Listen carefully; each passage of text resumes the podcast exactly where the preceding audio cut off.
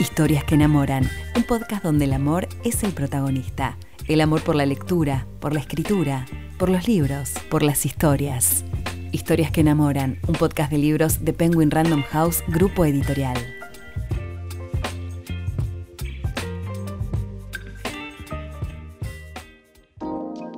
Mi nombre es Lucía. Soy lectora, fanática de las historias y los libros y host de este podcast. En cada episodio voy a estar conversando con otras y otros apasionados tanto por la lectura como por la escritura para conocer más sobre las novelas que tanto nos transformaron. Hoy conversamos con Gabriela Exilart y su hijo, su primer lector. Hola, soy Gabriela Exilar, autora de Penguin Random House de la ciudad de Mar del Plata y bueno, mi vínculo con los libros es uno de los vínculos más duraderos y apasionantes que tengo en la vida, ¿no? Porque me acompañan desde que soy muy chica, tanto como lectora y ahora también como escritora. Soy León Manabela, tengo 22 años y soy el hijo de Gabriela. Él me lee, me corrige, sugiere, es mi primer lector y me viene bárbaro porque es una mirada objetiva, mm. eh, no es condescendiente, es una mirada joven, mi hijo tiene 22 años y me lee desde los 15.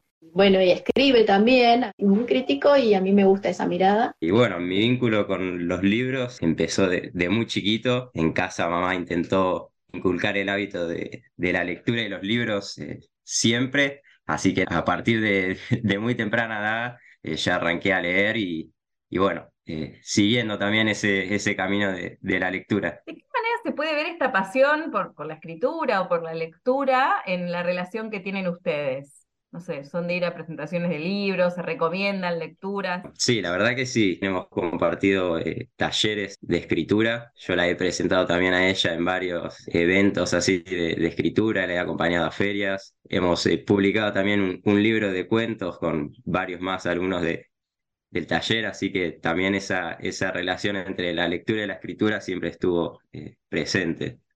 No me acordaba, eh, León, del libro que hicimos con los chicos del taller. León participó de mi primer taller de escritura cuando tenía 14, 15 años y con ese primer grupo publicamos un libro de cuentos que se llama Portador de Sueños, lo autopublicamos, no me acordaba de esa anécdota. Qué belleza. Eh, hemos compartido muchas lecturas con León, que compartimos gustos de determinados autores y sí, he conocido eh, libros que ha leído primero él, que han sido muy buenos, que quizás yo sola no hubiera ido a, a buscar o no hubiera leído, como Los Nombres Prestados, que bueno, fue una novela, la verdad, muy fuerte y bueno, que, la leyó él, que era un libro de él, y bueno, que yo tuve acceso porque tenemos esto de compartir los libros, ¿no? De compartir lecturas y, comentarnos, y a veces uno tiene el prejuicio de que porque es eh, novela quizás juvenil o infantil, eh, a uno no lo va a afectar, y no, eh, la verdad que todos los libros tienen un mensaje más allá del público al que estén dirigidos, y que vale la pena también vencer ese prejuicio y acercarse a la literatura este, desde otro lado y con otra mirada. Y sí, hemos compartido muchos eventos de ir a ferias, porque bueno, hay autores, si bien hay una gran diferencia generacional, compartimos eh, autores y, géneros literarios. Sí, sí, también como yo le he prestado libros juveniles a ella, ella también me ha prestado eh, libros también de, autoras colegas eh, de ella y bueno, después empecé a leer Stephen King, Kate Morton, Joel Dicker, entonces nos íbamos comentando si nos gustaba, si no, eh, si, si concordábamos también en, lo que nos parecía, porque también tenemos punto de vista distinto de, ver las cosas, entonces está bueno para comparar lo que le pareció uno y al otro. ¿De qué manera influenció Gaby en tu forma de leer, no solamente en qué autores leer? Bueno, contabas esto del, taller, pero sino en la forma de leer. Sí, la verdad que siempre como que me intenté dar el espacio para, para leer eh, me gusta algo que también compartimos los dos, que me gusta mucho ir a leer eh, a la playa, eh, aunque sea un ratito, si puedo, si hay sol, me escapo una hora, media hora, lo que sea, y me siento ahí en la arena mirando el mar y a leer eso, me encanta. Y también prefiero mucho más el libro en formato físico que, que capaz audiolibro o, o leerlo en la tablet, no puedo. necesito sí o sí tener el libro en papel y después cuando lo termino guardarlo en, mi biblioteca, eso, eso me encanta. Gaby, bueno, en tu trabajo como escritora, ¿cambió, se modificó de alguna manera mm, la forma de escribir a la hora de cuando fuiste mamá o en el paso de todos estos años de crecimiento de León? No, creo que el ser mamá me ha cambiado a mí como persona más que como escritora. Entonces, las experiencias que uno vive como mamá, una cierta maduración en otros aspectos, otra apertura mental, bueno, eso te va, te va marcando y te va definiendo como, como persona y, y eso obviamente se refleja en la escritura. Eh, quizás en alguna oportunidad tuve cierto prurito en escribir ciertas cosas pensando en que mis hijos me iban a leer. Eh, entonces, bueno, e, esa, esa duda, bueno, escribo esto, no lo escribo porque después me va a leer León, que es el único que me lee por, por ahora, ¿no? mis otros hijos no me leen, si bien he intentado. Entonces, bueno, en algún momento tuve como un prurito de decir, uy, esto lo va a leer mi hijo eh, pero bueno, fue un tiempo nada más y después me, me, olvidé y seguí escribiendo lo que tenía ganas de escribir, ¿no? Pero mm, el ser mamá te cambia totalmente como persona, entonces, bueno, eso repercute en todos los ámbitos de la vida. Pensaba puntualmente por el libro Pulsión, eh, que me imagino que no siendo madre una hubiese escrito completamente distinta esa historia. Sí, la escritura de Pulsión para mí, bueno, yo era esa mamá. No sé si lo hubiera podido escribir si no, si no fuera mamá, exactamente porque todos los miedos y todo lo que uno piensa y todo lo que uno haría por un hijo, creo que está totalmente reflejado en ese personaje que nunca dejé de ser yo. O sea, era yo la, que sufría y la que estaba viviendo eso eh, a lo largo de toda la, trama y todo lo que yo iba escribiendo. No sé si lo hubiera escrito de la misma manera eh, si, no, si no fuera mamá, ¿no? Es, una historia muy fuerte que, que, bueno, que te atraviesa, ¿no? Que te rompe y sí, para, para una mamá creo que cualquier mamá que lo lea se va a sentir identificada en ese personaje. ¿Y en ese proceso de escritura em, entra también la lectura de León o León ya agarra los libros cuando, cuando están editados y publicados? ¿Lo dejas opinar? Yo siempre termino de escribir y después le doy lo que tengo terminado. Obviamente escucho sus sugerencias, sus correcciones, eh, sus opiniones. Él, es bastante crítico y objetivo y hay libros que quizás no le han gustado tanto, eh, me lo ha dicho, pero bueno, por lo general yo le doy cuando el producto está terminado. Sí, sí, eh, me da eh, el anillado con, con las fotocopias y bueno, eh, agarro el, lápiz y me gusta ser bastante crítico, porque bueno, también tenemos distintos puntos de vista y capaz si, si a mí me, surge algo, le digo, mira, capaz esto se podría cambiar, o, pero bueno, está buena ese, esa, esa corrección que, que después a veces cuando ya están publicados y eso los vuelvo a leer, ahora estoy releyendo el último y nada, está, está bueno eso. ¿Tiene momentos así de leer un libro en conjunto, compartirse el mismo autor, el mismo libro y después ir discutiendo lo que va pasando, la trama? Leemos, eh, sí, hemos compartido muchos libros, los leemos uno atrás del otro, eh, según el que lo agarra primero, y, y, por ahí sí, después nos comentamos algunas cosas, eh, según los géneros, ¿no? Por ejemplo, bueno, Stephen King, a mí me gusta más el, lo que es el policial sin tanto fantástico. Eh, bueno, él por ahí... Y a mí me gusta más capaz el, el fantástico que, el policial, entonces ahí en la saga de Mr. Mercedes, que ya el último también se va medio a, a, lo fantástico, ahí como que eh, nos contábamos eso. ¿Y han compartido algún momento digamos, memorable en relación a la literatura, a lo mejor conocer a algún autor, alguna autora que les encanta, que hayan leído un libro que les cambió alguna forma de ver las cosas. Momentos hay muchísimos, muchísimos. Yo me acuerdo que él me ha acompañado desde muy chiquitito a presentaciones y que ha ido con, con su con su librito a, que se lo firme determinado autor, pero que, que, sí, que me ha acompañado y después también el, cuando me ha presentado en la librería, en la, presentación de uno de los libros, él, bueno, tuvo el coraje de, ser mi presentador, ¿no? Y era, era muy chico, no sé si tenía 16, 17 16, creo. Claro, era muy chiquito y, él ahí al frente de toda la audiencia, toda la gente, entrevistándome como si fuera un periodista. Y bueno, la verdad que para mí esas cosas son muy valiosas y son momentos únicos, ¿no? Que, que es muy difícil compartir entre madre e hijo, y más con, con, un joven como era él en ese momento, porque bueno, ahora ya es un adulto, pero él era muy jovencito y, y, siempre acompañándome con la lectura, con la escritura, cuando participaba de los talleres. Entonces, bueno, son momentos únicos. Y mm, Gaby, dijiste que es el único de todos tus hijos, ¿de cuántos son? Son tres. Yo tengo, bueno, León es el mayor, después Alejo que tiene 19 años y Malnea que tiene 17, pero no, no logro que, que el resto lea.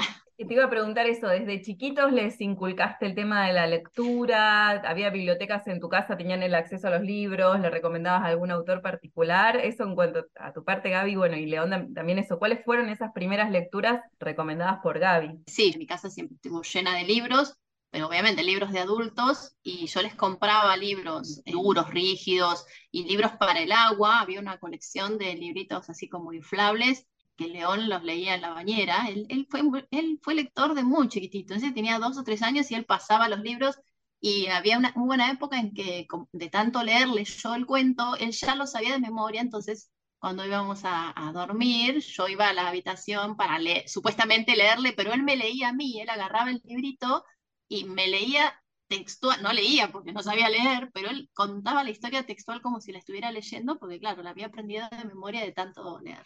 Y con los tres hice lo mismo, pero bueno, hay plantitas que, que prenden y otras que no prenden. Y, pero bueno, siempre, siempre yo les ponía un libro en la mano, les ponía un libro en la habitación. Bueno, no pierdo la esperanza. Sí, ¿eh? sí. Y a veces a la noche también, o capaz en verano, a la tarde, nos, nos sentábamos todos y mamá nos, nos leía algún, algún libro, algún cuento. Entonces, ya sí, sí, desde muy chico eh, leyendo y también escuchando eh, la lectura de los libros. ¿Y lo continuaste de alguna manera esto, León? Eh, sí, sí, la verdad que sí. Eh, me, me, gusta mucho leer. Eh, tengo ahí mi, mi, biblioteca, que soy bastante celoso también. Me, me, cuesta prestar los libros o, o compartirlos, me gusta tenerlos ahí todos bien ordenados. Y sí, siempre intento hacerme, aunque sea un ratito en la semana, me echar un poco el estudio y la lectura, sí, eh, me gusta. Mencionabas que también fuiste a estos talleres de, de escritura, eso que decían al principio, también tenés como un, una beta ahí. Eh, sí, sí, eh, tengo ahí varios escritos, una novela ahí a, a medio terminar, que la verdad que la dejé hace bastante ya, la dejé medio abandonada, pero bueno, sé que está ahí, que, capaz en algún momento eh, la pueda retomar. Ah, Pero sí, me, me, gusta escribir. Y en ese sentido, ¿cómo es al revés? Porque yo te preguntaba si vos le leías las cosas a Gaby antes de ser publicadas, si vos, Gaby, también te metés ahí en, en esos escritos de León. Alguna vez me los ha compartido, los cuentos sí, obviamente, cuando él iba al taller, compartía los cuentos y los leía con todos. Y la novela, sí, yo la había empezado a leer, era una novela que para mí estaba espectacular, y eso que a mí el fantástico mucho no me gusta, pero era una novela fantástica que estaba muy bien este, personificada, eh, era una voz eh, distinta, y yo dije, ¿cómo pudiste escribir esto así? Y nada, yo estaba maravillada. Pero bueno, después él, obviamente, al arrancar la, la, facultad y empezar con los estudios, y bueno, la novela quedó ahí, pero yo sé que en algún momento la va a retomar y, y, obviamente me voy a meter ahí, por supuesto. Sí, sí, e, el archivo está, el archivo está, lo tengo en la compu, así que es, es solo cuestión de capaz de hacerme el tiempo y la aspiración de, de volver a, a, retomarla. ¿Qué significa para vos que, que, tu mamá sea escritora? ¿Cómo es tener una mamá escritora? Ver los libros por ahí, no sé si recibís comentarios. No, no, es genial, es genial. Lo digo, lo digo con orgullo, todos mis amigos saben que, que es escritora y todos me dicen cuando capaz eh, la ven en la tele o en las vidrieras, me mandan fotos de, mira, acá está el libro de tu vieja, todo eso está, eh, es genial. Y pasando al, al, al, libro, bueno, a tu último libro, Gaby, si puedes contarnos de, de, qué se trata brevemente, El vuelo de la libélula. El vuelo de la libélula tiene como escenario central la ciudad de Ushuaia y el hundimiento del buque Monte Cervantes que ocurrió en enero de 1930. Ese es el escenario histórico y geográfico.